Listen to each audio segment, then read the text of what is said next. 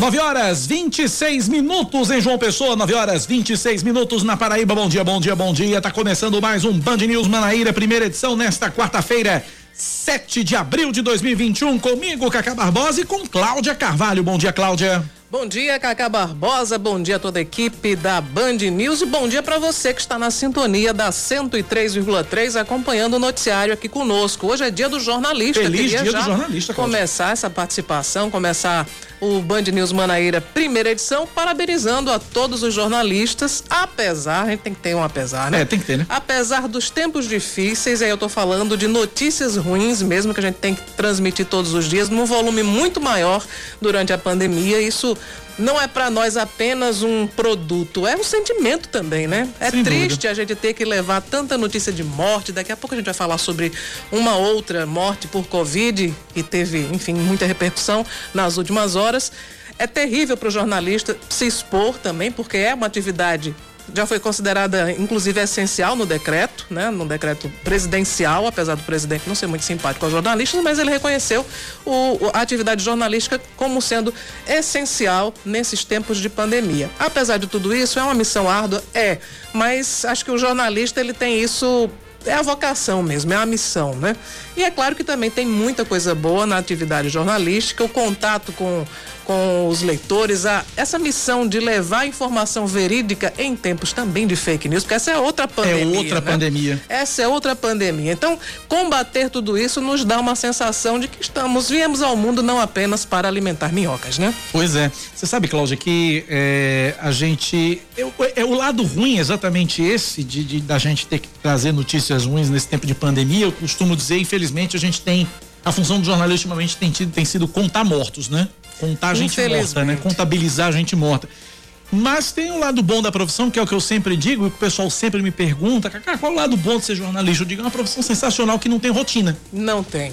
Os dias são completamente diferentes. É diferente de um burocrata, por exemplo, de alguém que está lá uh, fazendo sempre o mesmo. Por exemplo, um, um, alguém que trabalha com cadastramento de, de coisas, ou pagamentos, ou.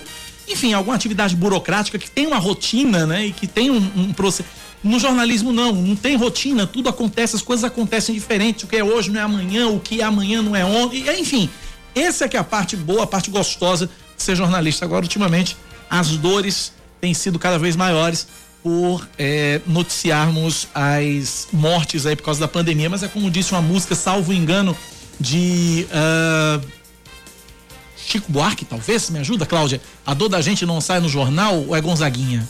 E Vamos recorrer a São Google. Eu não, é. não me lembro eu realmente não... de quem é a, a, essa letra, mas o Google sabe com certeza. Eu vou dizer agora, Chico Buarque. Chico Buarque. Chico né? Buarque, minha primeira opção estava correta. Vamos aos primeiros, aos destaques desta quarta-feira, 7 de abril de 2021. Vamos que vamos. E antes do destaque, um ouvinte me complementa aqui. Além de ser Chico Buarque, me dá o nome da música. Notícia de jornal. Tá vendo? Sensacional. Os profissionais de segurança e salvamento da Paraíba começam a ser vacinados amanhã contra a Covid-19. Em entrevista concedida ontem à Rádio Band News FM, o governador afirmou que o Ministério da Saúde enviou à Paraíba 796 doses o que corresponde a 6% do efetivo. De acordo com o secretário estadual de Segurança e Defesa Social, Jean Nunes, as doses vão ser aplicadas eh, nos agentes com menos de 60 anos pela própria Secretaria Estadual de Saúde em quatro cidades polo: João Pessoa, Campina Grande, Patos e Souza. Quem tiver 60 anos ou mais e for integrante das forças de segurança deve procurar a vacina que está sendo oferecida, oferecida pelos municípios para essa faixa etária, já que esses profissionais seriam imunizados de qualquer forma e a quantidade de doses é muito pequena. E a Justiça Federal autoriza a Unifacisa a importar 15 mil doses de vacinas contra a Covid-19 que vão ser aplicadas de graça em funcionários, professores e alunos da instituição. De acordo com o chanceler da Unifacisa, esse termo eu não conhecia, mas enfim, Dalton é. Gadelha é chanceler da Unifacisa. Ele diz que a entrada da iniciativa privada na campanha de vacinação é um complemento ao governo federal. Ele afirmou que algumas entidades já haviam entrado na justiça, mas que a instituição paraibana é a primeira no país a obter essa autorização. Quatro deputados federais paraibanos votam a favor do projeto de lei que permite a compra de vacinas contra a Covid-19 pela iniciativa privada. O texto autoriza que empresas adquiram as doses para imunizar seus funcionários. Foram favoráveis ao projeto Edna Henrique e Pedro Cunha Lima, do PSDB, Leonardo Gadelha, do PSC e Wilson Santiago, do PTB. Frei Anastácio, do PT e Gervásio Maia, do PSB, foram contrários ao texto. O restante da bancada paraibana na Câmara dos Deputados não participou da votação em plenário, que terminou com um placar de 317 votos a favor e 120 contra. Vale lembrar que os laboratórios Pfizer, AstraZeneca, Janssen, Moderna e Instituto Butantan decidiram não vender as vacinas para a iniciativa privada. E o novo decreto publicado ontem pela Prefeitura de Campina Grande com medidas de enfrentamento à pandemia mantém as aulas da rede municipal e em instituições de ensino médio e superior na modalidade remota. Já as escolas particulares de ensino infantil e fundamental 1 e 2 podem adotar o um modelo híbrido com aulas presenciais, mas a decisão fica a critério dos pais ou responsáveis. O texto assinado pelo prefeito Bruno Cunha Lima também libera as celebrações religiosas com 30% da capacidade dos templos e o funcionamento do comércio por 10 horas de duração. Um estudo obtido com exclusividade pela colunista da Rádio Band News FM, Mônica Bergamo, aponta que a Coronavac é efetiva contra a variante de Manaus. A pesquisa foi feita com 67 mil profissionais de saúde da capital do Amazonas. A efetividade foi de 50% na prevenção da doença após 14 dias da primeira dose.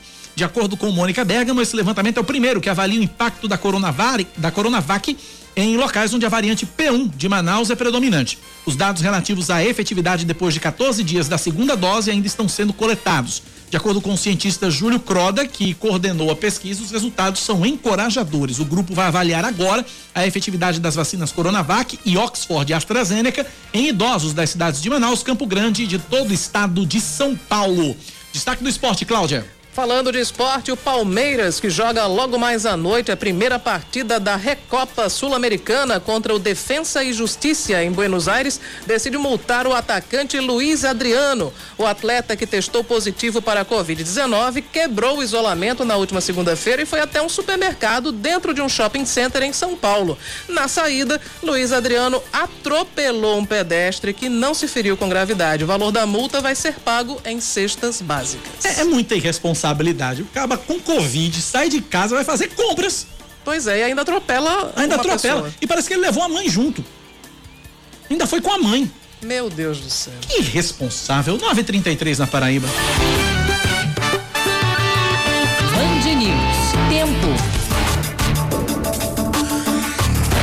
A quarta-feira em João Pessoa deve ser de sol entre nuvens pela manhã, pancadas de chuva à tarde, tempo aberto à noite, mínima de 25 graus, máxima de 31. Agora na capital paraibana, 29 graus é a temperatura. Ai, ai, ai, que calor, Cláudia. Pois é. E da rainha da Borborema, previsão da meteorologia para hoje é de sol entre nuvens e não deve chover. 21 graus é a temperatura mínima e 32 graus a máxima e neste momento em Campina Grande 27 graus. 9 horas 34 minutos na Paraíba, 9:34. Já recebo várias mensagens aqui, Cláudia, de feliz dia do jornalista aqui.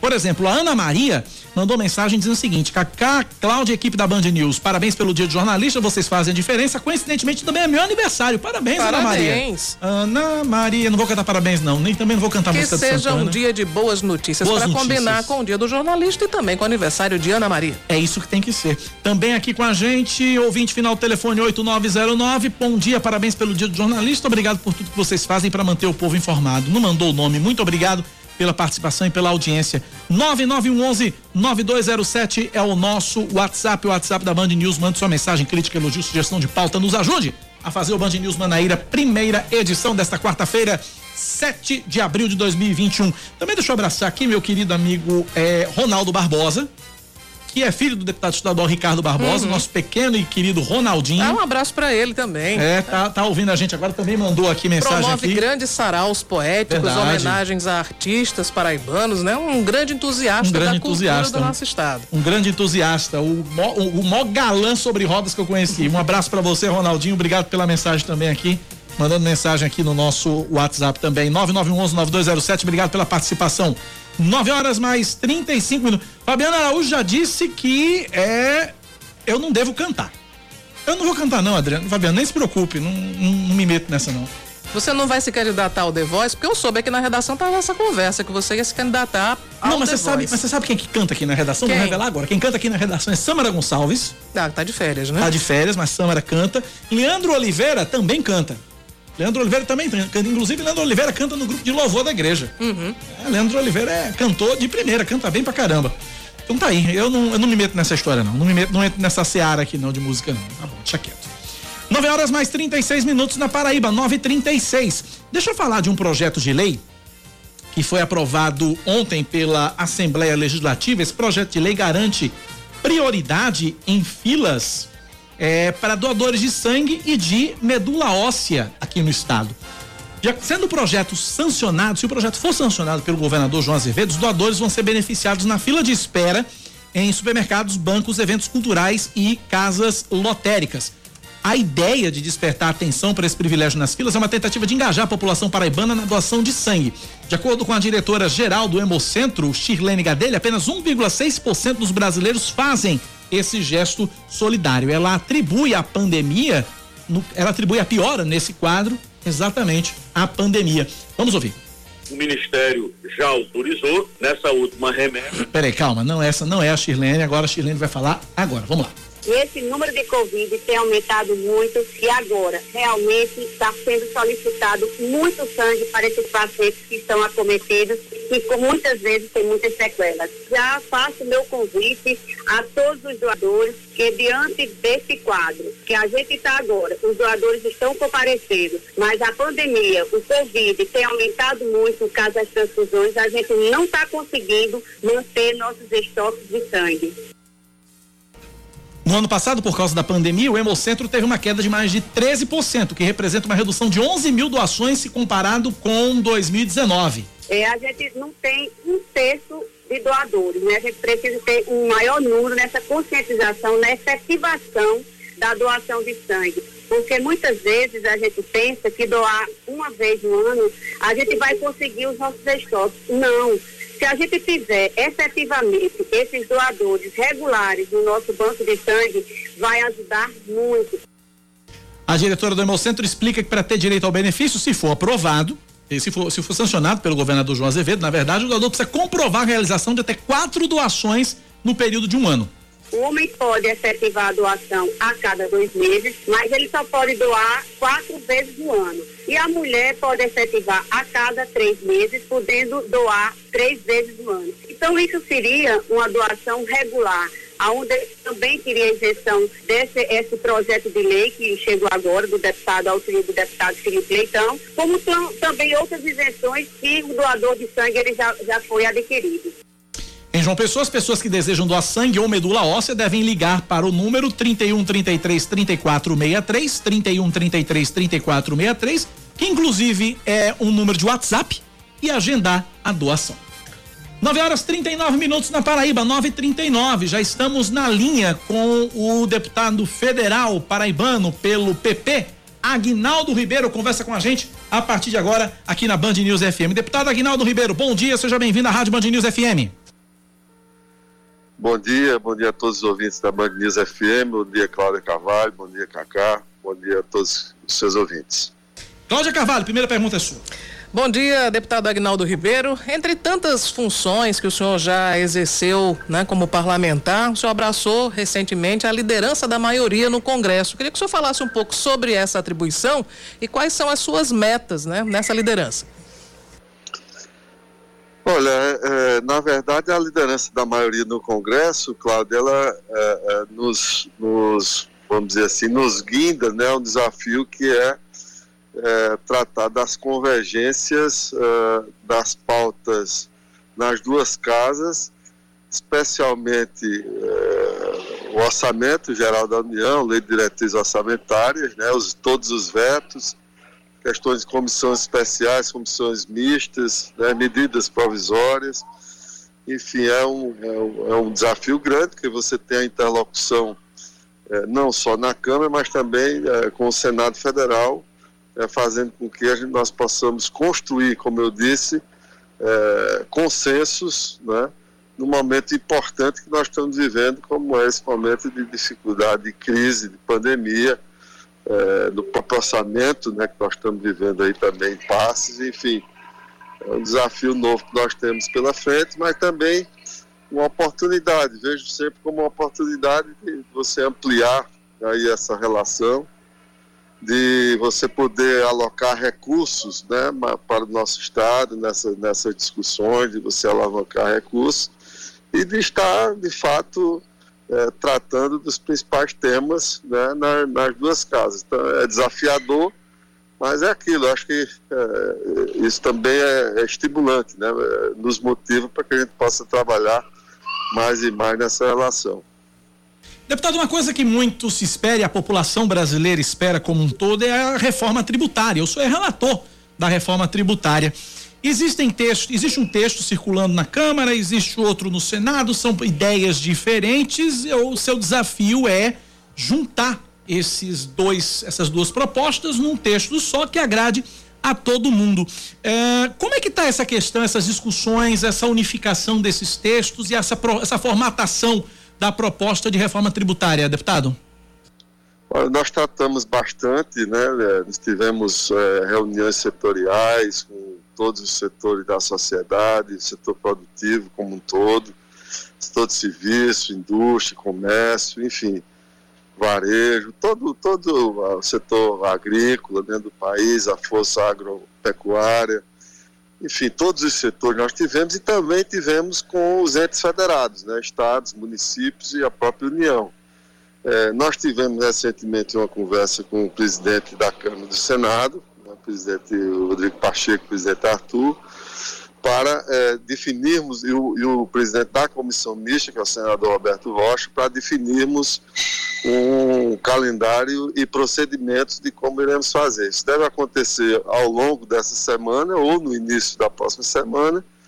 A ideia é que nós possamos, de fato, vencida a emergência das pautas é, de pandemia, nós possamos retomar as pautas das reformas. Essa, pelo menos, é a ideia que os presidentes eh, das duas casas nos passaram. Tem, desculpa, Cláudia, só para complementar. Tranquilo. Tem perspectiva, deputado, para a gente ter uma aprovação disso? Sai em 2021 ainda essa, essa, essa reforma tributária, deputado? Eu acho que ela é crucial que seja aprovada em 2021, porque tem o princípio da anualidade, né? Nós. Eh, temos que votá-la e ela só eh, começa a vigir nos seus efeitos no ano subsequente, né? Então, para o Brasil, num ambiente de dificuldade fiscal, como nós estamos vivendo, né, dificuldade para fechar o orçamento, eu acho que a reforma tributária ela simplifica né, a, a, o cálculo dos tributos, dá transparência, promoverá a justiça tributária e, ao mesmo tempo, ela melhora o ambiente de negócio no Brasil que é fundamental. Nós sabemos a dificuldade do que é ser empresário num, num país como o nosso, tanto de burocracia em todos os níveis, né? quanto o sistema tributário que é, é chamado de manicômio tributário, enfim, um sistema, um sistema tão complexo. E a ideia, é, num momento como esse, é você dar sequência nas reformas estruturantes, das quais a tributária sem dúvida nenhuma, é uma delas, uma, uma muito importante e que tem um peso muito grande no chamado custo Brasil. Agora sim, Cláudia. É, deputado, quando a gente fala de reforma tributária, para o cidadão, a cidadã comum, fica um termo genérico. Muitas vezes as pessoas não têm a exata dimensão do que isso pode representar nas suas vidas, no cotidiano, na, na enfim, na relação com os tributos, por exemplo, né? Porque brasileiro odeia imposto e realmente com razão, porque paga imposto demais. É um, enfim, existe até tem uma, uma instituição de ensino que tem um impostômetro, né, aqui na Epitácio Pessoa, mostrando quanto é. já se recolheu. também, né? né? Exatamente. Tem, enfim, muita revolta em relação aos impostos. Então eu queria que o senhor se fosse possível, traduzisse para o, o, o, a linguagem mais simples, para o cidadão e a cidadã entenderem o que é que impacta na vida deles a reforma tributária. Não, primeiro, claro, você tocou no ponto que eu acho fundamental, que o brasileiro paga muito imposto e o pior é que ele tem muito pouco de volta, né? O Estado brasileiro devolve muito pouco. E quando eu digo devolve, eu estou falando em educação, estou falando em saúde, estou falando em infraestrutura, falando em segurança pública, que é o que preconiza a nossa Constituição, que isso devia voltar como prioridade para os brasileiros. Então, é um primeiro ponto que eu acho é, é a, essa simplificação da, da qual eu estou falando e a redução desse custo Brasil isso impactará é, numa redução de, de custo, né, falando objetivamente, ou seja, isso impacta para que a gente tenha um, um país que, que o empresário possa transferir, porque quem paga em última instância o imposto é o cidadão, é o consumidor. Então, é, é, para que esse custo possa ser reduzido, ou seja, você ao longo do tempo da implantação da reforma, você ter de fato uma redução de custos né, nos produtos, nos bens e serviços. Ao mesmo tempo, você também ter transparência, ou seja, o nosso imposto hoje é todo cobrado por dentro. O brasileiro não sabe quanto paga de imposto. Então, a ideia no, na reforma tributária é que isso possa ser cobrado de forma é, límpida, né? que as pessoas possam enxergar, olha, estou pagando tanto aqui desse produto, desse preço que eu estou pagando por esse bem e por esse serviço, é de imposto. Então isso vai incentivar cada vez mais, na minha opinião, até o acompanhamento e a cobrança do próprio, do próprio cidadão, né? do, do Estado, nos seus três níveis, município, governo do Estado e União, né, para que isso possa ser devolvido nos, nos bens e serviços. E na prática, para o empresário também você vai simplificar a, as obrigações acessórias, que é você calcular, porque no Brasil, até para você calcular quanto você paga de imposto, é difícil, porque nós temos uma legislação que nos traz insegurança jurídica e permite com que, fazer com que o nosso empresário eh, tenha sempre um, um passivo. Então, basicamente é isso, de forma resumida. Um ouvinte aqui, deputado, final do telefone 24, 2964, pergunta sobre o ajuste da tabela do imposto de renda. Isso está também na, na, na, na, proposta de reforma tributária? Como isso deve ser tratado, deputado? Isso, isso está colocado nas emendas que foram propostas. Nós estamos discutindo. Não, não foi proposto nem na PEC 45, nem na 110, nem no, no PL que o governo apresentou mas nós estamos tratando com, porque foram apresentadas emendas nesse sentido, e nós lógico que vamos avaliar essas emendas. Cláudia. Bom, vamos falar também sobre outro, outras temáticas, né? Da atualidade, eh, eu queria saber, deputado, a sua opinião sobre a nomeação do paraibano Marcelo Queiroga para o Ministério da Saúde. Existia a época, mas me parece que já foi superado uma certa chateação do, do, do Centrão com essa eh, nomeação de Marcelo Queiroga, que teria partido do filho do presidente e não dos deputados. Então, queria que o senhor me desse uma fizesse aí uma, uma aferição da temperatura de momento, como é que o senhor vê também o desempenho do paraibano à frente dessa pasta prioritária né, nesses tempos de pandemia? Eu, inclusive, Cláudio, estive com ele ontem à noite, eu acho que está indo bem. Né? Não é fácil uma missão como essa, no momento mais difícil né, da pandemia, inclusive no pico. Né?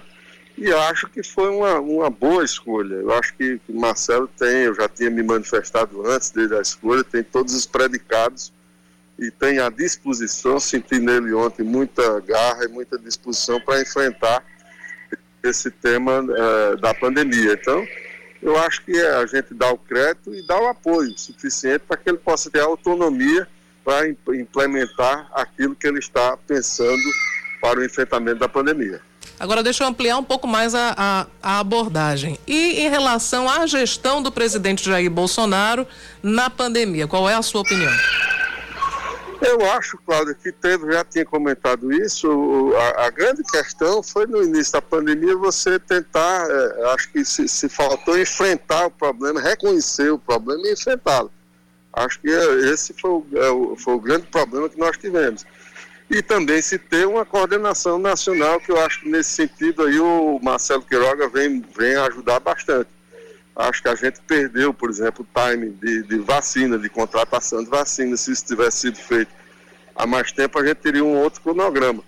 Mas não adianta olhar para trás. Acho que agora a gente tem que olhar para frente e tomar as medidas necessárias para esse enfrentamento.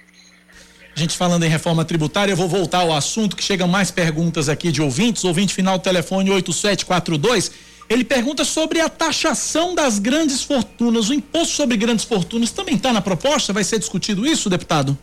Isso foi apresentado como emenda também, taxação de grandes fortunas, e é um tema, é, é um tema que também será discutido. Cláudia. Está na pauta, foi apresentado através de emenda. Falando sobre política, trazendo mais aqui para Paraíba, quais são os planos do PP para as eleições de 2022? O PP quer estar na chapa majoritária, vai lançar a candidatura própria ao governo. Como é que está essa projeção? Eu acho que é, nós vamos conversar, acho que esse momento é um momento de priorização da pandemia, não é um momento de estar discutindo política, na minha avaliação, mas é lógico que pelo desempenho, inclusive, do partido nessa, nessas eleições municipais e ao, ao longo da história recente do partido, o partido tem plena condição de participar é, de uma chapa majoritária. Mas isso nós vamos discutir internamente no momento próprio. Participar da chapa majoritária significa o quê? Poderia, inclusive, lançar candidato a governo? É, essa discussão será feita é, no partido no momento próprio. Eu acho que não, é, não, tem, não, temos agora que antecipar no momento de pandemia. Eu acho até um desrespeito ao cidadão paraibano né, cidadão brasileiro você está tratando de eleição no momento em que nós tivemos ontem mais de 4 mil vidas perdidas no país. Então, nós vamos trabalhar discutindo internamente, mas acho que temos sim, no momento oportuno, a, a plena condição de formar e discutir um projeto majoritário para Paraíba. Em relação ainda ao trato com, com a pandemia, deputado, como é que a, tem sido a relação da bancada com o governo do estado, a gestão de João Azevedo? Ah, nós temos nos colocado a, a, a, plena, ao pleno dispor do, do governador João Azevedo né, nas, nessas ações e continuamos. Ah, nós já tínhamos essa posição, claro que eu sempre tive, né, de sempre defender o Estado independente de, de posicionamentos quaisquer que seja. Acho que esse posicionamento se dão na eleição depois é, tem que estar todo mundo unido. E no momento de pandemia, aí é que tem que haver união mesmo, é isso que eu defendo, a união de todos para o enfrentamento dessa pandemia. Eu acho que toda a bancada tem esse espírito, pelo menos é o que eu tenho sentido de todos. E eu espero que assim seja.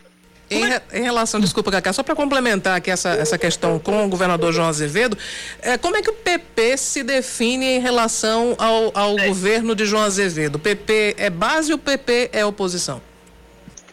Não, eu acho que o, o, o, PP mantém a posição que sempre teve. Nós fomos eleitos num projeto que foi um projeto de oposição. Né? Nós fomos eleitos na da senadora Daniela, foi eleita num projeto é, que, que, na época da eleição se fez a oposição. Nós tivemos um, sempre uma posição respeitosa e de defesa do Estado.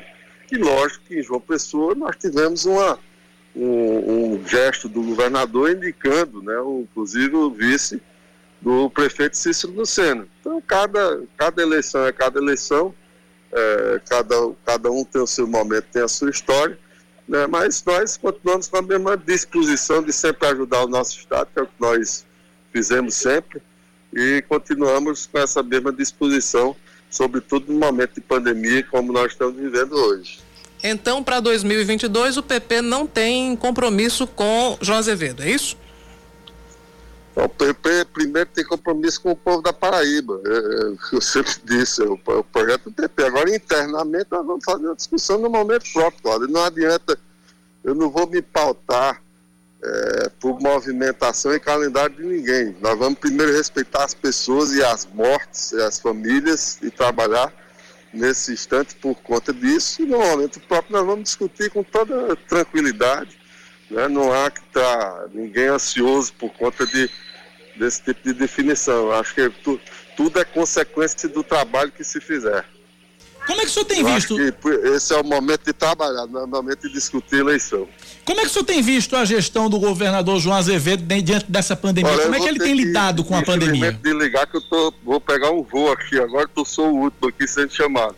Então tá certo, deputado. Mas Muito fica... obrigado pela participação. Forte abraço para o senhor. Um abraço grande, obrigado, tudo de bom. Obrigado, deputado. Um abraço. Coincidência, né?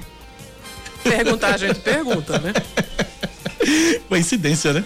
9 da manhã, 54 minutos na Paraíba, 9h54. Você continua participando com a gente pelo WhatsApp, 9911-9207. Deixa eu agradecer a Taninha, Taninha também desejando aqui, bom dia Cacá e Cláudia, parabéns pelo dia do jornalista, obrigado, obrigado de verdade, obrigado pelo carinho de vocês.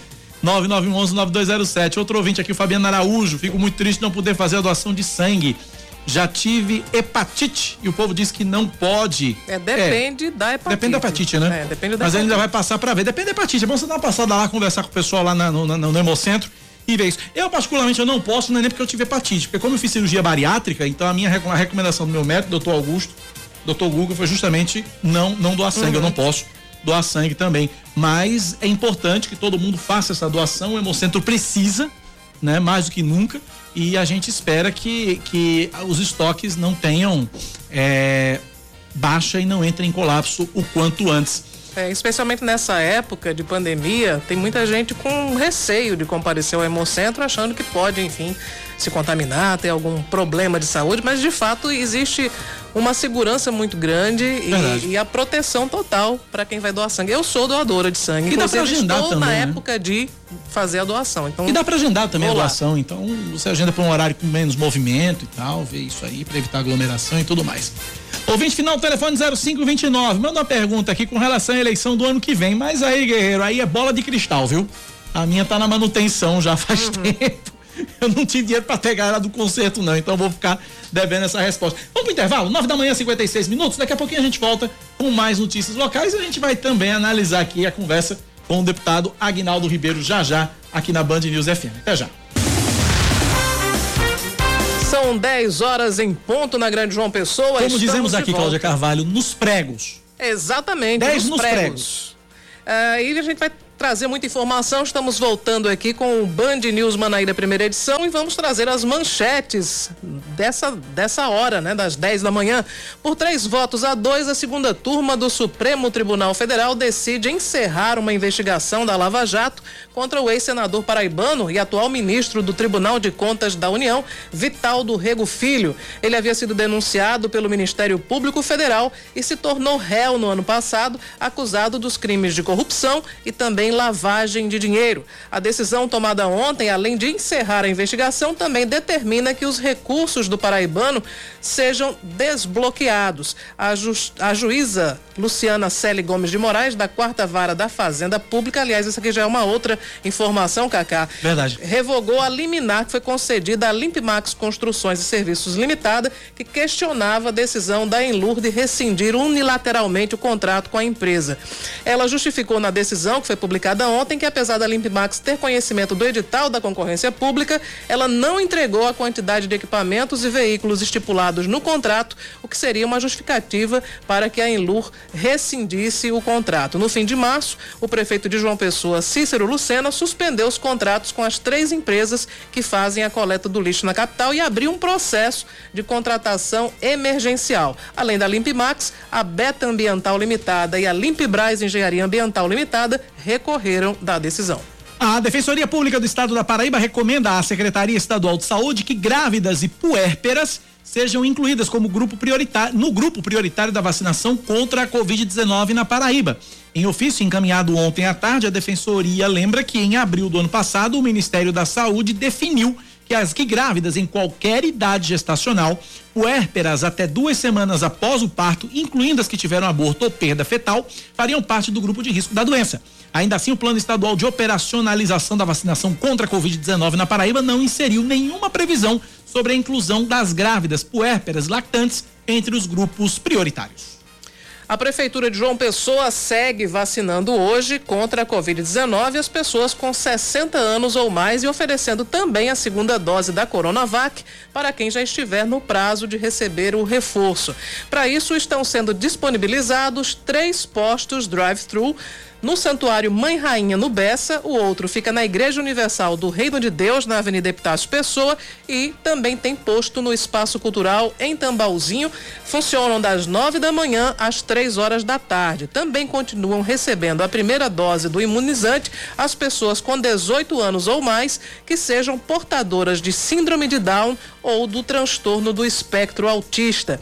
Para esse público, as doses estão sendo aplicadas das 8 horas da manhã até o meio-dia na Associação Pestalozzi no Cristo e também no Instituto Helena Holanda, no bairro dos Estados, além também da APAI, que fica no bairro dos Bancários. Seguindo com mais um destaque para você, o IBGE suspende a realização das provas dos concursos para o censo 2021.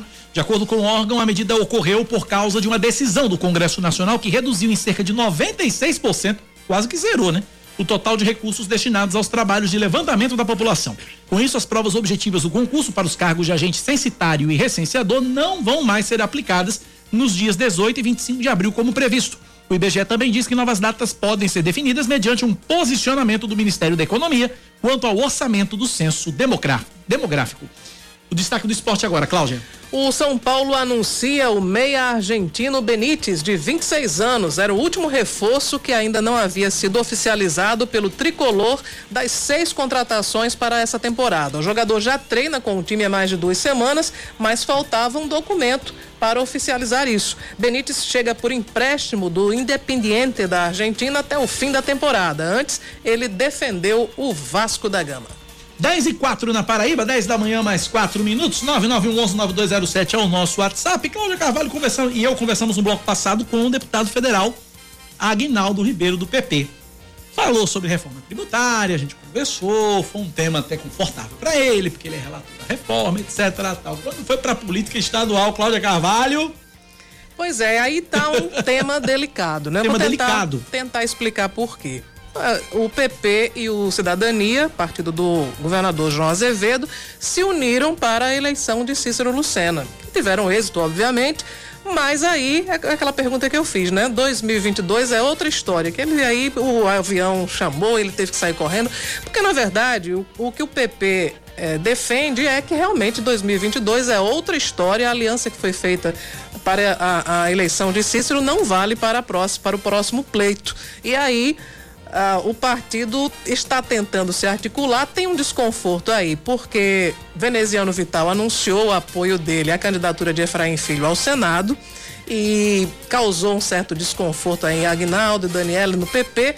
Enfim, tem um quadro bem delicado para ser administrado. É claro que isso também passa pela tese da reeleição do governador João Azevedo, que já acredita que não poderá contar com o apoio do PP, mas tem muita água para rolar embaixo dessa ponte, e né? Tem, tem, um agravante, além de, de João ter apoiado a eleição de Cícero aqui em João Pessoa, João Azevedo não apoiou a eleição de Bruno Cunha Lima, que tem Lucas Ribeiro como vice, que é do PP em Campina Grande. Ou seja, uma, foram posições completamente diferentes nas duas maiores cidades do estado. Campina, Talvez isso contribua para essa pra esse essa situação, essa, essa indefinição, vamos chamar assim. Em Campina Grande, o Cidadania ficou ao lado de Ana Cláudia, Ana Cláudia. Vital do Rego, que é a esposa de Veneziano Vital. Então, é, mas enfim, também era complicado para João apoiar uh, Bruno Cunha Lima, que lhe faz oposição, e deixar de lado um aliado que é veneziano, né? É uma, uma, outra saia justa que ele teve que administrar da maneira que achou mais adequada, apoiando Ana Cláudia. Ana Cláudia que deve nos próximos dias assumir uma cadeira no, na, na, no, na Câmara dos Deputados com uma possível licença aí do deputado Damião Feliciano. Deve pedir licença depois de ter sido infectado com a Covid e está se tratando. É a informação que circula. 10 e 7 na Paraíba, vamos é, a Salvador. É, Salvador, Fernanda, logo? Então vamos lá, então vamos para Brasília, então. A gente vai pegar outro avião, então. Deixa esse avião. Vamos pegar o, vamos pegar outro avião, então, que é o avião de, de, de Brasília porque o Senado aprovou a prorrogação do prazo de entrega da declaração do imposto de renda. Você já fez sua declaração, Cláudia? Já. Eu não fiz ainda. Já fiz. Eu não fiz ainda. O bom de você ter pouca renda é que você já declara é, eu, logo. Eu, deixei, eu deixo pro final, porque aquela coisa, eu não tenho restituição mesmo, então eu deixo pro final mesmo, tá tudo certo. Pois Mas, é, eu terei restituição, então já estou esperando. É, pois é, pois é, enfim. Mas o Senado aprovou a prorrogação do prazo de entrega. Agora vamos ver, vamos ver como é que fica. É, Fernanda Martinelli, direto de Brasília. Bom dia para você, Fernandinha.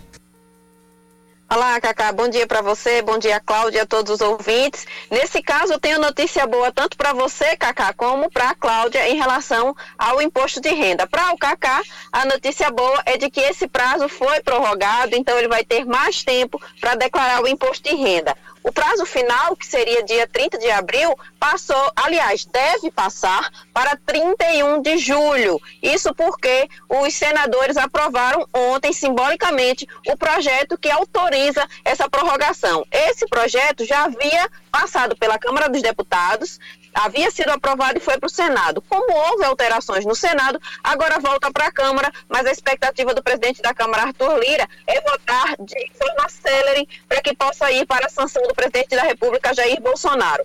Essa alteração consiste em o, é, consiste no prazo para que as pessoas que devem ao leão, que devem o imposto de renda, paguem essa dívida em até seis parcelas, ou seja, ainda em 2020.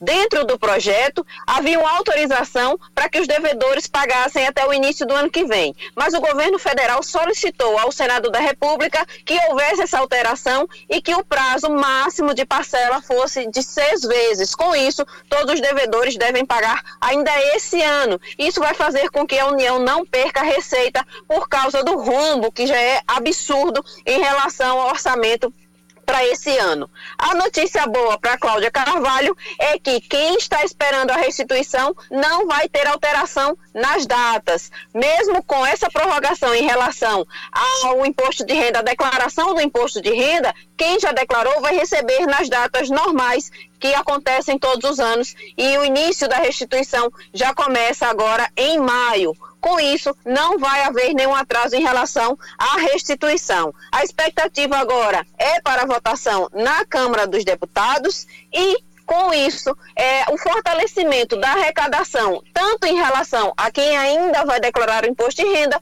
quanto em relação a quem vai pagar o imposto devido para fortalecer aí os cofres da União. Cacá e Cláudia.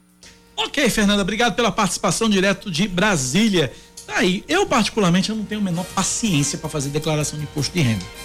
Então eu deixo sempre pro último dia mesmo, o último dos últimos dias mesmo, como todo bom brasileiro. Agora com essa prorrogação, espero que seja eu sancionada já, pelo presidente. Já passei muito perrengue deixando para a última hora, porque aí você tem que reunir uma série de informações, né? Os demonstrativos de banco e tal.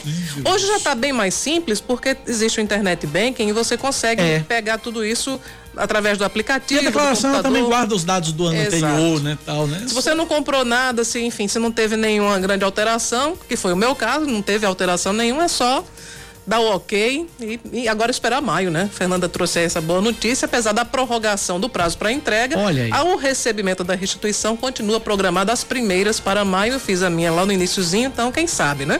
Quem sabe, quem sabe, quem sabe. São 10 e 11 na Paraíba, 10 da manhã, 11 minutos. Vamos para Salvador. Vamos para Salvador. Em Salvador, a informação que chega é de, de, o avião é outro avião agora. A gente deixou o avião de Brasília, pegou outro avião. Não encontramos Agnaldo Ribeiro no aeroporto, mas ele já tem embarcado, né? Mas enfim, agora a gente pega o avião para Salvador, porque é, a informação que chega com Arthur Queiroz é que a Anvisa está avançando nas negociações com a Rússia para adquirir a vacina Sputnik V. Arthur Queiroz tem informação direto da capital baiana. Vamos lá. Deve ser definido nesta quarta-feira o dia em que representantes da Anvisa, a Agência Nacional de Vigilância Sanitária, vão à Rússia para fazer uma inspeção sanitária em relação à vacina Sputnik V. Segundo o presidente do órgão, Antônio Barra Torres, nesta sexta será realizada uma reunião com a Embaixada da Rússia no Brasil para tratar do assunto. Importante dizer que a Anvisa está pronta imediatamente, se fosse o caso, para ir à Rússia. Mas é claro, há essa interlocução com os nossos anfitriões, essa data estará melhor definida. Segundo a Secretaria Especial de Comunicação Social do Palácio do Planalto, o presidente Jair Bolsonaro conversou sobre o assunto com o presidente Vladimir Putin por telefone. Ainda nesta terça, os trâmites da importação e pendências para a liberação do uso emergencial da vacina Sputnik V no Brasil foram debatidos em uma reunião entre representantes da Anvisa e os governadores de 11 estados. Foram convocados os gestores do Acre, Bahia, Ceará, Maranhão, Mato Grosso, Pará, Pernambuco, Piauí, Rio Grande do Norte, Rondônia e Sergipe. O governador da Bahia, Rui Costa, se queixou da demora da Anvisa em aprovar o imunizante. E disse na reunião da Anvisa: quero demonstrar aqui minha perplexidade minha absoluta indignação. Indignação com o que vocês fizeram desde o primeiro dia da, da Covid no Brasil, quando os estados, como a Bahia, tentou ir por os aeroportos, tentou ir para as BRs para fazer barreiras, para impedir que pessoas chegassem contaminadas e contaminassem outras, e vocês entraram na justiça para impedir que o Estado fizesse isso. E, infelizmente, isso se repete um ano depois, mesmo com mais de 330 óbitos. Pelo que já foi negociado, o Brasil teria 37 milhões de doses. Mas antes disso, é necessário que a Anvisa atenda ao pedido de uso emergencial feito pela União Química, responsável pela produção do imunizante no país. A solicitação foi enviada no último dia 26. De acordo com o painel de análise de vacinas contra a Covid-19 da Anvisa, A Sputnik V segue com 24,95% da documentação pendente.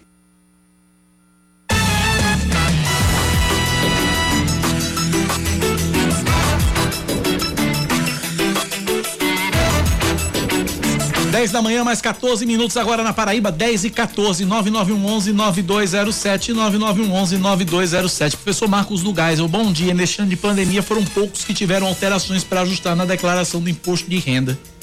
É. Professor Marcos, um abraço para você, professor.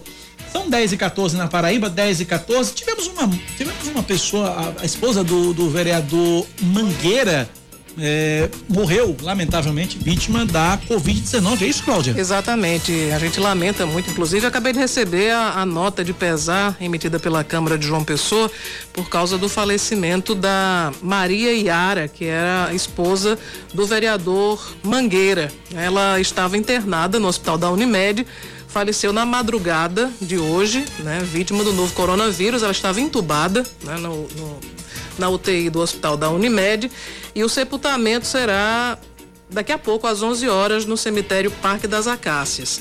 Eh, os filhos do vereador Mangueira foram os primeiros a testar positivos para o coronavírus, Cacá. E depois que houve o diagnóstico de, de, positivo para o coronavírus, o vereador e a esposa decidiram ficar em uma outra casa, deixaram os filhos na, na, na, na residência do casal e foram para outra casa, se isolaram para se proteger. Para se proteger. Mas aí, na sexta-feira, é, Maria Iara, ela, 55 anos, é, aliás, Iara Maria, desculpe, Iara Maria Correia Gomes, de 55 anos, ela começou a apresentar os sintomas e aí foi para o hospital e lá foi confirmado realmente que ela estava com coronavírus, foi internada e infelizmente na madrugada de hoje faleceu. Os médicos ainda cogitaram a hipótese de utilizar para ela aquele mesmo tratamento que está sendo feito para o ator Paulo Gustavo. Do pulmão o artificial. Pulmão artificial, exatamente, mas não houve tempo porque infelizmente foi fulminante, né? A, a, o caso dela foi evoluiu muito rápido. Inclusive, há pouco eu estava conversando com o vereador Mangueira pelo WhatsApp e ele disse que está completamente sem chão, porque ele não esperava que algo tão, tão grave, tão terrível acontecesse com a esposa dele num espaço de tempo tão curto. Nossa solidariedade ao vereador Mangueira.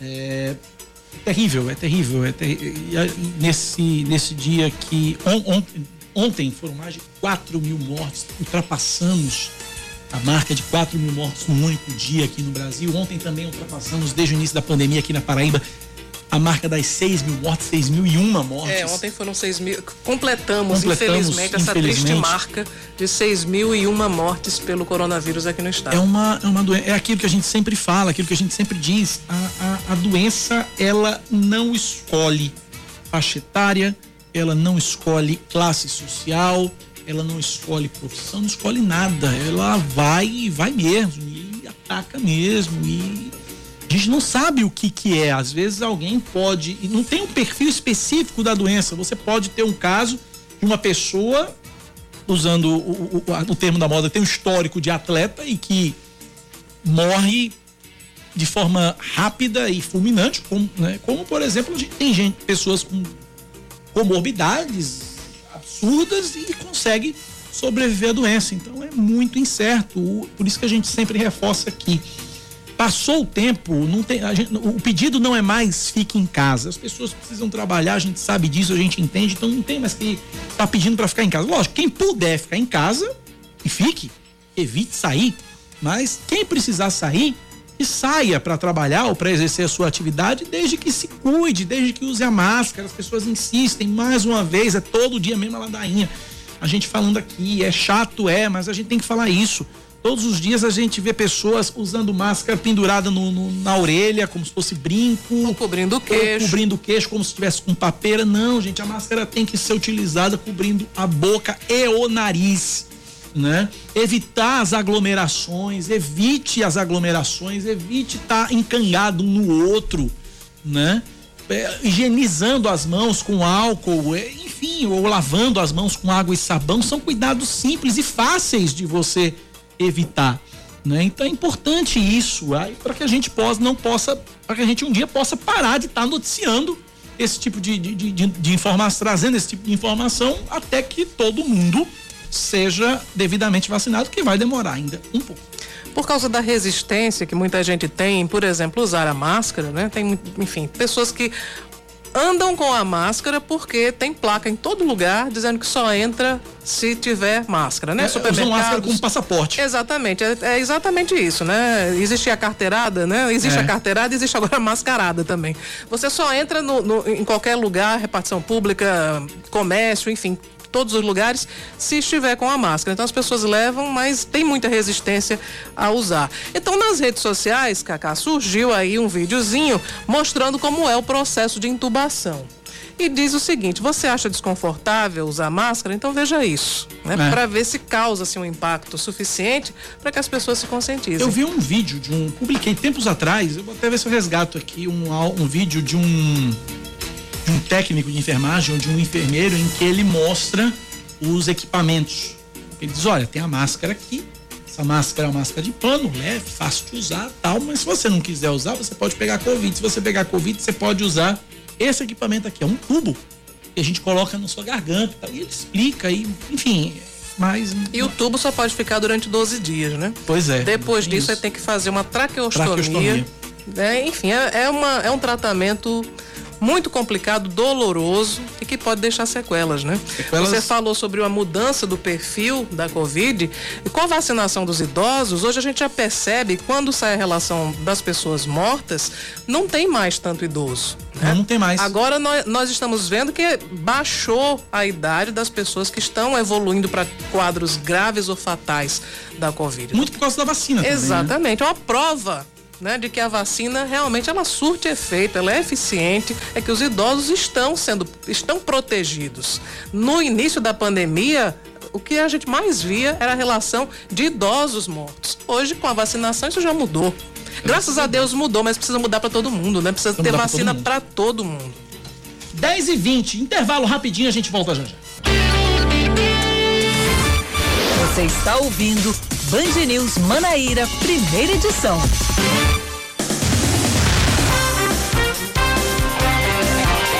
Dez e 23 na Paraíba, a rede sismográfica brasileira registra tremores de terra em Campina Grande, Puxinanã, no Agreste. O primeiro tremor foi detectado a 1h59 da tarde de ontem em Campina Grande com magnitude 1.5. Minutos depois, às duas e sete da tarde, foi registrado o segundo tremor em Puxinanã de magnitude 1.4. De acordo com a rede sismográfica brasileira, essas magnitudes são consideradas baixas e não apresentam risco à população. Até o momento, não há informações de moradores que tenham escutado ou sentido os abalos, os abalos sísmicos. Morre em João Pessoa o presidente do Sindicato dos Peritos da Paraíba, Guilherme Nogueira Batista. O sindicalista tinha 35 anos de idade, não tinha comorbidades e estava internado havia 13 dias em um hospital da capital paraibana. Ele não resistiu e morreu ontem, deixando uma esposa e uma filha de apenas um mês. Começa segunda-feira a campanha nacional de vacinação contra a influenza na Paraíba. De acordo com o secretário estadual de saúde, Geraldo Medeiros, a meta é imunizar mais de um milhão e meio de pessoas. A vacinação em três fases vai obedecer à ordem de grupos prioritários e terminar no dia 9 de julho. A campanha de imunização contra a influenza coincide com a vacinação contra a Covid-19. Por isso, a Secretaria de Saúde alerta para que a população esteja atenta aos dias de vacinação e procure receber os dois imunizantes por serem campanhas e vacinas diferentes. O deputado federal Pedro Cunha Lima, do PSDB, vai se licenciar do cargo por quatro meses a partir dessa sexta-feira. Quem assume o mandato nesse período é o suplente Rafael Pereira Souza, mais conhecido como Rafafá. Pedro explicou que a licença sem vencimentos é para dar oportunidade ao suplente, que em 2018 recebeu quase 14 mil votos. Natural de Campina Grande, Rafafá tem origem na periferia e também já disputou o cargo de vereador no município. Aliás, por falar em licença, só para avisar aqui aos sim. ouvintes que ontem circulou a informação de que Edna Henrique poderia estaria se licenciando para ceder a vaga ao Patrick, que é aquele rapaz que é, luta pela E tem pelas- doenças raras, ele tem uma Exatamente. doença rara. Ele tem uma doença. Eu não, não ousaria dizer mucopolissacaroide, um negócio assim. É, é mucopolissacarose, é uma coisa É dessa. algo assim. Ele é um, um, um batalhador né, dessa causa dos pacientes das doenças raras, mas a assessoria da deputada disse que não procede. O que existe realmente é uma previsão de uma licença médica para a deputada Edna Henrique, que vai fazer uma série de exames, é, mas que isso não vai exceder 30 dias e para que houvesse a necessidade de convocar o suplente, teria que ser superior a 120 dias. Bom, eu fui, eu fui perguntar ao doutor Google aqui, o nome da doença do Patrick é mucopolissacaridose. Quase que a gente acerta. Quase que a gente acerta. É uma doença rara que provoca erros de metabolismo por causa de uma informação genética incorreta. É o caso do Patrick, que é gaúcho e que mora radicado em Campina Grande.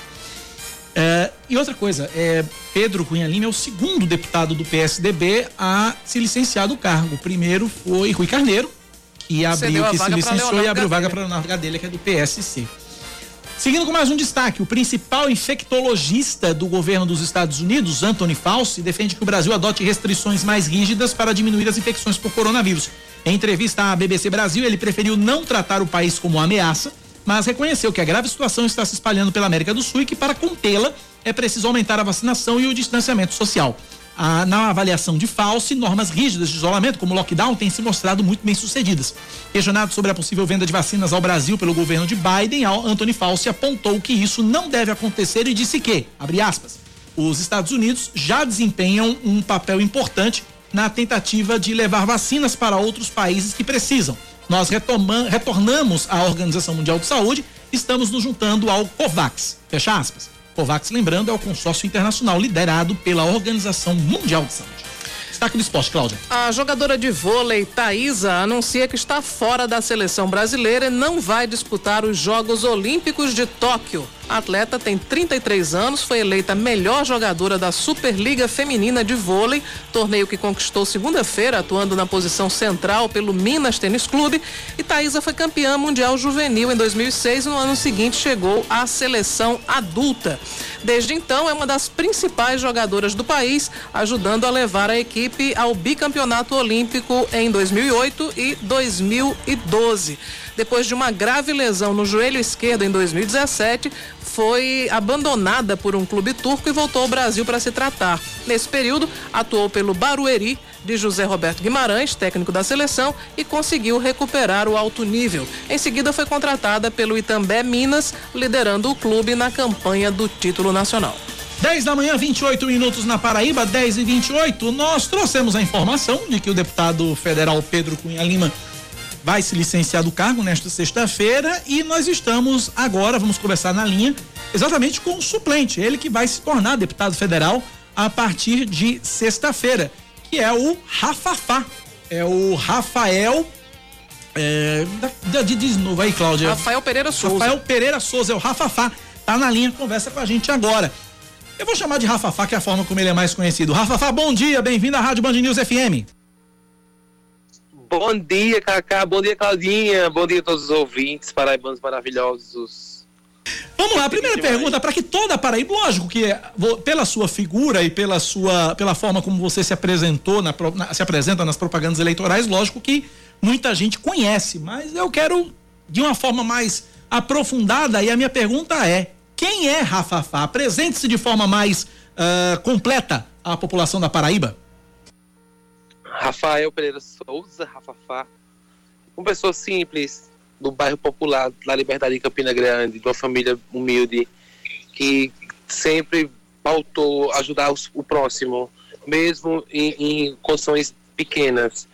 Eu não tenho família rica, eu não tenho família política, eu sempre pautei de ajudar quando eu tinha, dividia, quando eu não tinha, ia buscar quem tinha para ajudar quem precisa. E uma pessoa com um coração gigante, com vontade imensa de trabalhar muito pelo povo da Paraíba. Rafa, quais serão as suas pautas, as suas principais bandeiras durante o período que você estiver na Câmara Federal? Minha vontade, Claudinha, é fazer muito por todos as, os que eu tenho vontade, mas todo mundo sabe que eu tenho um amor imenso pelos animais, é uma das minhas maiores causas quando eu chegar lá a gente não pode esquecer que esse momento de pandemia, o Brasil e o mundo precisa de um olhar maior, tentar buscar recursos para os hospitais da nossa Paraíba, essa questão dessas vacinas, como é que está andando, para a gente ver se a Paraíba consegue vir com mais doses para que mais pessoas sejam vacinadas. Minha causa principal, como eu falei, é animal, porque também é importante nessa pandemia. Eu vi muitos idosos não entrar em depressão por conta dos seus animais, então esses animais precisam de um hospital público veterinário em nosso estado, para que as pessoas carentes cuidem deles. A classe LGBT vai ser abraçada por mim. Todas as minorias que juntando, para mim, formam maioria, eu costumo dizer isso. Somos maioria quando juntamos todas essas forças para em prol de quem precisa. E lembrar que o povo pobre precisa ter atenção. Tem muita gente passando fome, Cláudia, num momento como esse. Aqui, na minha porta da minha casa, diretamente chegam pessoas com extrema necessidade. E tem que se ter mais políticas nesse momento para que isso aconteça. Rafa, como é que a política entrou na sua vida? Como é que como é que despertou assim na sua mente? Não, vou disputar um cargo político aqui, vou entrar na política. Como é que foi o início de Rafa na política? Eu moro na Liberdade, como falei a vocês. Eu fui candidato a primeira vez em 2012 tendo 455 votos. E meu bairro, minha comunidade, não tinha um representante há mais de 15 anos. Se elege 23 vereadores em Campina Grande e, e há 26 anos não se elege da Liberdade. Então eu sempre via a necessidade do bairro ter um representante. Eu vi outros bairros ter seus vereadores, ter muitos benefícios, e a Liberdade, Jardim Paulistano, Tambor, tá entendendo? 40, esse povo ser totalmente esquecido. Então eu me vi nessa vontade de tentar representar esse povo e fui entrando, as pessoas foram me ajudando, e de 2012 para 2020, proporcionalmente em eleições, eu sempre venho crescendo de votos. Não tive a oportunidade de ser eleito de fato, mas graças a Deus eu venho vendo que está crescendo, eu estou sendo mais acreditado por essas pessoas. Rafa, nas redes sociais você tem muitos seguidores, dezenas de milhares de seguidores, e lá você se descreve como humorista. Como é ter que fazer essa, essa transposição do humor para uma coisa tão séria como a política? Virar a chave, né? É. Eu realmente, eu confesso a vocês que praticamente essa chave foi virada. Eu me considero humorista ainda porque eu, eu consigo trabalhar internamente, com, com outros artistas, criando conteúdo para eles. O que eu fazia antes de me tornar político era isso. Eu fazia stand-up, eu fazia é, é, é, vídeos engraçados nas redes sociais e eu estava indo para esse segmento. Mas quando eu entrei para a política, eu tive que desvincular. E o tempo foi passando, passando, passando. E hoje eu, eu sou mais o, o, o, político do que o humorista, porque hoje rede social ela tanto levanta cacá quanto ela derruba porque as pessoas não, não conseguem separar o, o Rafafá humorista do Rafafá do Rafafá político. Eu sou humorista antes, se eu tivesse uma opinião, ela teria um peso. Hoje, no meio da política, se eu der uma opinião, eu sei que vai agradar um lado e não vai agradar o outro, então tudo isso pesa. Rafa, você que vai assumir o, a cadeira de, de, de, Pedro Cunha Lima nesses próximos quatro meses. Pedro já lhe deu alguma dica, lhe deu algum conselho, lhe deu alguma orientação? Olha, Rafa, fala no Congresso é assim, é assado. O que, que, ele, que, que ele conversou? Qual foi a orientação, ou, ou a dica, ou o conselho que você recebeu dele? Pedro, fantástico. Quero agradecer novamente a ele, ao senador Cássio, deputado Tovar, é, o prefeito Bruno, o futuro governador da Paraíba, Romero, eles estiveram junto comigo nesses últimos tempos, todos já estavam para que isso poderia acontecer. Ontem que foi realmente confirmado, depois de uma conversa minha com o Pedro, esse é um gesto grande, não só deles, mas também do nosso grupo, do PSDB em especial, de dar essa oportunidade. E eu tive com o Pedro, sim, a, a primeira coisa que Pedro disse foi, seja você, faça seu mandato da forma mais coerente, claro, tente ser o que o Brasil espera de um político. O Pedro foi gigante, como ele é, como é um dos, como se não for o melhor, um dos melhores deputados da Paraíba do Brasil. Ô, Rafa a sua posse como deputado, ela também traz uma representatividade adicional. Além dessa trajetória toda que você já destacou, você é um representante do segmento LGBTQI+, né? Eu queria que você falasse um pouco sobre isso também. O que é que você pretende fazer justamente por esse segmento? É, a gente vê com o decorrer do tempo que às vezes na política a gente tem alguns representantes a nível nacional dessa classe LGBT, quem mais, o espaço ainda é pequeno, tá entendendo? É, é, eu acho que precisa de mais oportunidade para que essas pessoas tenham dentro do poder público a oportunidade de fazer. Discursos bonitos terão muitos, como sempre teve, de luta e de garra, e isso eu não, eu não vou diminuir não, que cada um tem esse pensamento. O que falta na nossa classe LGBT é práticas é para que aconteça coisas que beneficiem, que ajudem essas pessoas, tá entendendo? É, é, é, são distintamente, distintamente esquecidas por quando, quando se refere a, vamos supor, Rafa Faguei é uma coisa, mas quando eu falo em Morgana Santos, minha, minha amiga trans, que é mulher trans hoje, já é um outro pensamento, já é um outro olhar. Tem que ter uma política realmente de prática para que essas pessoas tenham um olhar bem maior perante a sociedade e o poder público. Eu vou lutar para que isso aconteça, para que saia do discurso verbal e vá para a prática. Rafa, na Câmara Federal você vai ser situação ou oposição ao governo federal? Eu vou ser do povo. Eu, eu vou ser que se for de acordo com que for bom para o povo, eu vou estar tá votando, eu vou estar tá lutando, vou estar tá querendo que aquilo aconteça. De verdade. Sou do PSDB, não estou indo para lá buscar lado A, lado B, politicamente. Eu não, não me sinto de direita, muito menos de esquerda e não tem uma nomenclatura de centro. Eu me sinto no povo. Se Bolsonaro levar um projeto que fosse, possa beneficiar de verdade a grande população, e em especial a, a, o pobre, as pessoas que precisam, eu vou ser o primeiro a levantar a bandeira e dizer: voto, vamos, isso vai dar certo. E se for algo que não vai beneficiar quem realmente interessa, a classe sofrida do Brasil, o povo humilde do trabalhador, eu vou contra. Eu não tenho essa vaidade, não. Porque quem me colocou lá, colocou para trabalhar, para fazer o melhor para todos não para um pedaço de um lado ou um pedaço de outro. Ô, ô Rafa, como é que você avalia, como é que você enxerga hoje o governo do presidente Jair Bolsonaro? Falta fazer muita coisa ainda, muita, muita coisa. Ele, ele, ele, ele prometeu uma demanda gigante de coisas na campanha dele e ele não chegou a fazer um terço ainda. Eu espero que nesse restante de mandato ele consiga. Eu não estou torcendo para que dê errado, não. Eu estou torcendo para que o Brasil dê certo. Eu sou brasileiro, eu tenho que ver minha nação bem. Eu quero ver a minha população do, do meu país bem, o meu estado tenha mais reconhecimento, que o Nordeste e o Brasil por si só tenham mais. Eu espero que Bolsonaro consiga fazer pelo menos mais do que ele prometeu. Você votou nele, Rafa Fá?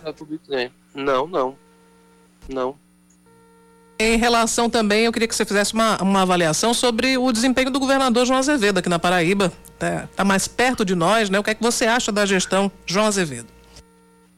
Eu sempre disse, sempre pautei que eu tenho o costume de não falar mal de outros políticos, falar bem de mim e falar bem do que eu, do que eu defendo. Eu agora tenho que ter opinião e isso eu não tenho que esconder. O, o governo João Azevedo consegue ser pior do que o de Ricardo. Ele agora anunciou cerca de 400 milhões de obras na Paraíba. Campina Grande não recebeu nada. Uma cidade tão importante quanto Campina, que hoje se destaca dentro do estado do Nordeste como uma das cidades que mais está à frente no combate ao coronavírus. Campina Grande, desde a gestão do, do, do ex-prefeito Romero e agora com o prefeito Bruno, vem se destacando, dando suporte à Paraíba. E o governador do estado ainda não fez nada para que isso pudesse. Pelo contrário, quis atrapalhar até a forma de gestão do governo municipal em Campina. E eu acredito que João é a maior decepção. Para mim, é a maior decepção. Eu não conheço, não, nunca tive a oportunidade de estar com ele, mas como cidadão enxergo que a decepção para Paraíba foi esse governador. Para a gente finalizar, o que é que a Paraíba, o que é que o povo paraibano, em rápidas palavras, Rafafá, pode esperar de Rafafá na Câmara, na Câmara Federal pelos próximos quatro meses?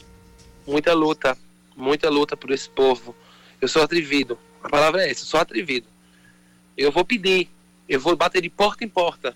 Eu vou em todos os ministérios que puderem ir para pedir. Eu vou pedir a Daniela Ribeiro para me ajudar, eu vou pedir a Veneziano, vou pedir a Nilda, eu vou ligar para o Elton Roberto, para todos os deputados, para que a gente possa se unir e trazer mais benefícios para o nosso Estado. Eu vou em cada ministério que eu puder ir. Eu sou atrevido e vou mesmo, porque isso eu vou pedir para o povo, não vou pedir só para mim, não. Eu vou pedir para o povo. Porque quando eu peço para mim, eu peço em, em, algo isolado. E quando eu falo para mim, não é a pessoa Rafafá, não. É, é, quando eu peço algo que, que eu quero só me destacar por si só. Eu quero que a Paraíba veja que os políticos dela têm amor por ela e posso fazer. Eu vou aperrear muito. Rafa, Fá, o, ao contrário do que você falou sobre a questão das obras para Campina Grande, o senador veneziano ele distribuiu uma nota à imprensa elogiando o governador do estado, disse que são 37 obras em Campina Grande, disse que, enfim, que é fundamental essa ação para a retomada econômica da Rainha da Borborema. O que, que você acha? É, são opiniões são, completamente são obras, diferentes. São obras já anunciadas. É, é, eu, eu, quando o Ricardo Coutinho era governador, todo ano, todo aniversário de Campina, ele ia lá e inaugurava, inaugurava a mesma obra, que era o Parque do Bodocongó. João vai fazer o mesmo. Anunciou o centro de convenção, é quando botou agora, aí vem destacar o mesmo centro de convenção. Na prática, Campina Grande não recebe nada desses novos, desses novos recursos. É isso. Eu acho que agora, para concluir de verdade, né? é, Alguns, alguns veículos de imprensa estão tratando você como o primeiro deputado federal assumidamente gay da Paraíba. Você vai divulgar também, você vai reforçar essa marca? Eu preciso, me diga se eu preciso, Claudinha. Todo mundo já sabe, né? Mas Ok, é, é histórico. É histórico essa oportunidade. E assim, e, e mostra que o PSDB, que, que tem um, um rótulo na boca de muita gente, no meio um partido de direita, de extrema, que não dá oportunidade. E eu tô, eu, eu tô feliz porque o PSDB me deu essa oportunidade. Talvez, talvez se fosse outro partido não queria. Eu já vi, eu já eu conheço outros políticos envolvidos que são suplentes de partidos de esquerda, por exemplo, que não tiveram essa oportunidade. E o PSDB, Pedro Cunha Lima, é, é, não teve vaidade, teve o maior gosto de fazer esse gesto e dar essa oportunidade a um gay, como se falou agora, e uma pessoa simples e humilde, batalhadora para chegar à Câmara Federal. Rafa Fá, a gente deseja sorte, sucesso a você nesses próximos quatro meses. Um forte abraço e até uma próxima oportunidade. Obrigado por ter nos atendido. Obrigado, obrigado a vocês, obrigado ao povo da Paraíba, de verdade, que Deus abençoe vocês sempre. E que se puder me sigam nas redes sociais, é Rafa Fá Oficial no Instagram. Ok, Rafa Fá, um abraço eu pra já você. tô seguindo, já tô Também, seguindo. também, também. Rafa Fá que participou, inclusive, é, foi, esteve na época, ainda quando o nosso saudoso Boechat era vivo, né? Foi citado na coluna de Zé Simão, ele e, e da, daquela história da. que ele faz dos candidatos, né? Que eles chamam de galera medonha, o pessoal Uhum. do PGN.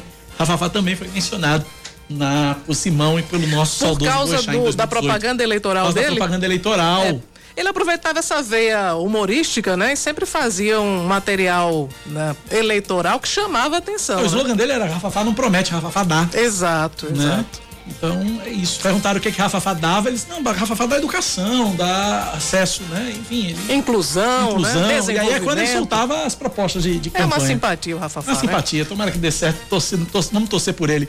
10h43, intervalo, a gente volta já já. Você está ouvindo Band News Manaíra, primeira edição.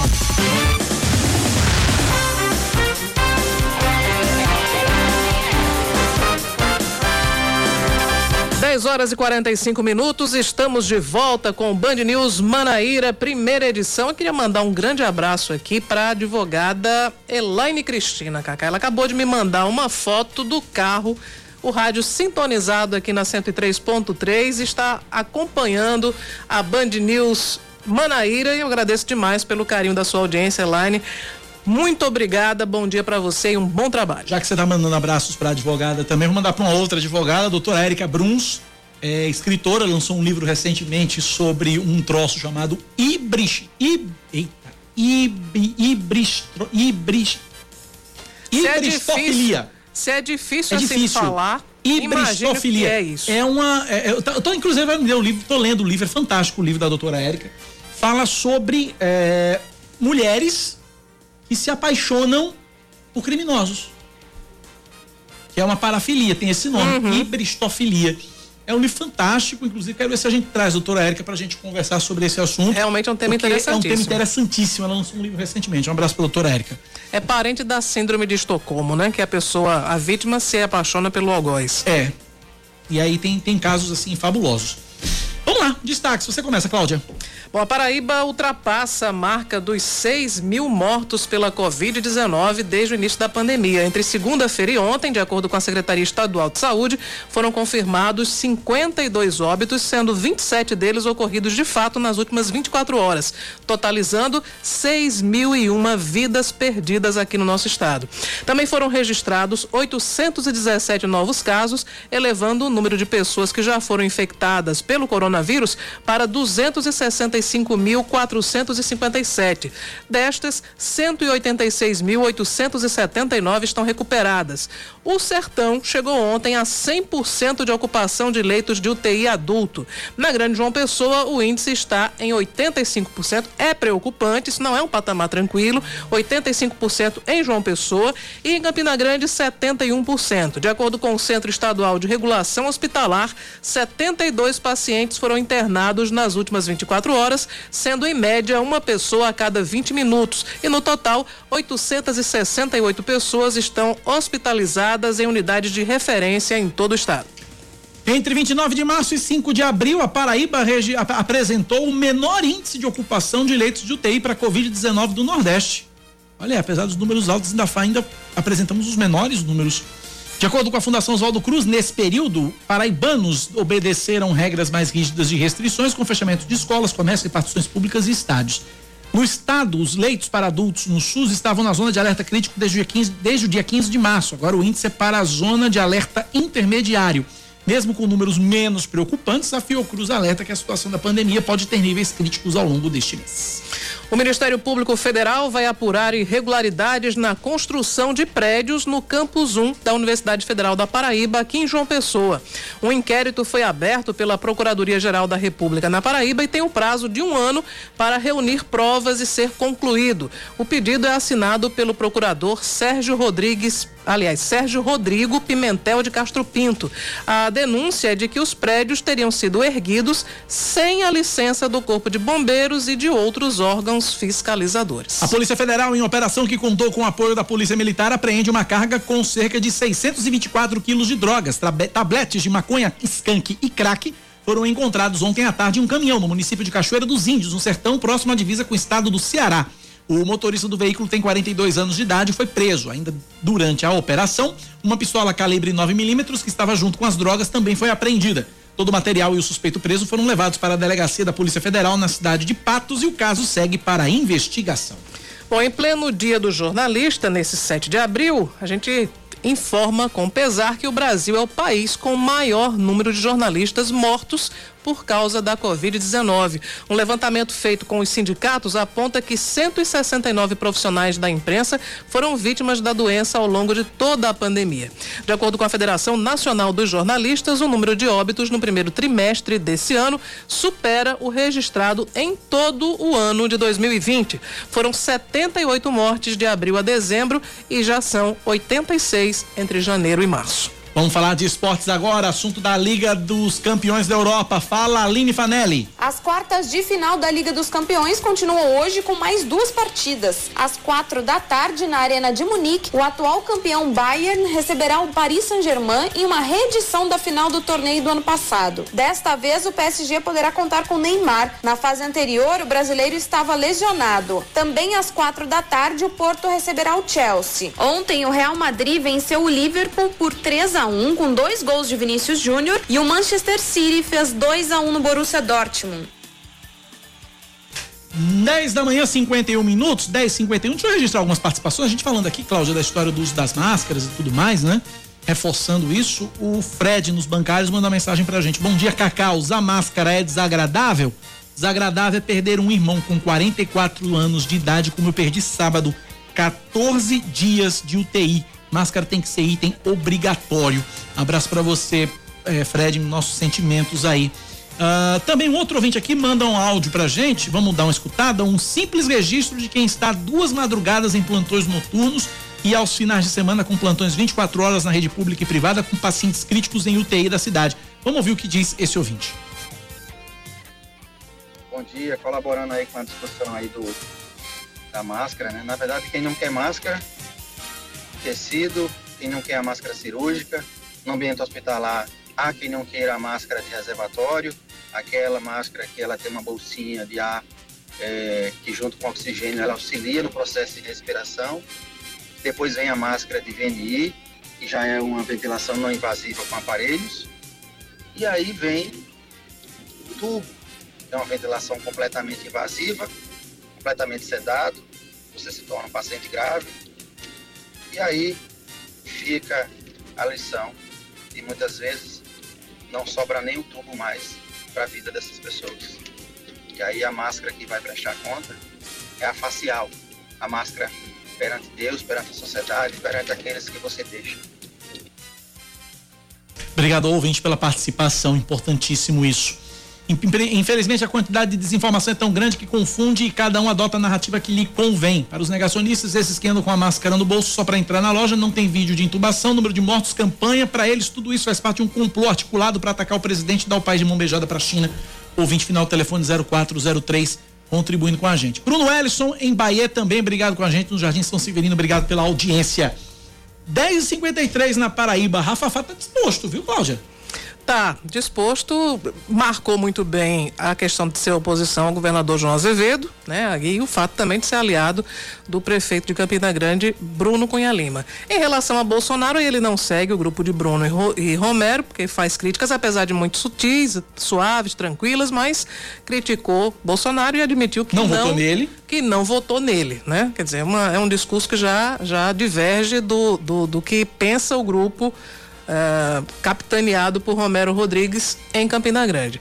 E aí ele também tem um certo constrangimento e tal, mas ele disse, não, eu realmente sou o primeiro deputado federal gay da Paraíba, né? Isso é um, é um, é um marco. Né? A gente não, não teve, até hoje, nenhum representante, é, apesar de Rafa Fá ser suplente, mas também é um, é um fato que vai entrar para história, a história, né? Pois é. 10h54, Yuri Queiroga chegando na Band News. Esportes com Yuri Queiroga. Vamos lá, vamos começar a projetar a última rodada da Copa do Nordeste. Como já é sabido, para o Botafogo só vai ser para cumprir tabela. Não tem mais chance de classificação, vai jogar contra o Santa Cruz em casa. Inclusive, esse jogo teve o horário modificado pela CBF, não vai mais acontecer às quatro da tarde do sábado, e sim às seis e quinze. Vai ser um jogo isolado para fechar mesmo a primeira fase da Copa do Nordeste, Santa Cruz e Botafogo já estão eliminados e vão só se despedir. O 13 entra na última rodada com chances de classificação para as quartas de final. Vai precisar vencer em casa e torcer por um tropeço ou do Sampaio Correia ou do Bahia. O Sampaio Correia enfrenta o, ABC, o CSA em casa e o Bahia também em casa pega o ABC de Natal. ABC e CSA brigam diretamente por vaga na outra chave, na chave do Botafogo. Isso pode ter uma mudança se o 4 de julho ganhar do ABC. Esse jogo vai acontecer hoje, é uma partida atrasada da quinta rodada. Se o 4 de julho ganhar, pula para 9 pontos e ultrapassa o 13, jogando o Galo para a sexta posição. E aí o 13 teria que torcer também por um tropeço do 4 de julho na última rodada, 4 de julho que vai enfrentar o Vitória, jogando lá em Teresina. E aí seriam dois resultados necessários para o 13, além da própria vitória. Atendo-se ao jogo especificamente do 13. Mesmo que todos os outros resultados beneficiem o Galo da Borborema, ainda acredito que o mais difícil é o 13 fazer a sua parte. Por quê? Porque o time de Marcelinho Paraíba já mostrou por várias oportunidades que o ataque não é dos mais positivos, o ataque não é dos mais efetivos. E especialmente o setor criativo do 13 peca muito. Você tem Anselmo, Birungueta, Cleiton Domingues, Emerson, que está jogando ali como lateral esquerdo na maior parte das vezes, e Negueba. Cinco opções para o meio-campo.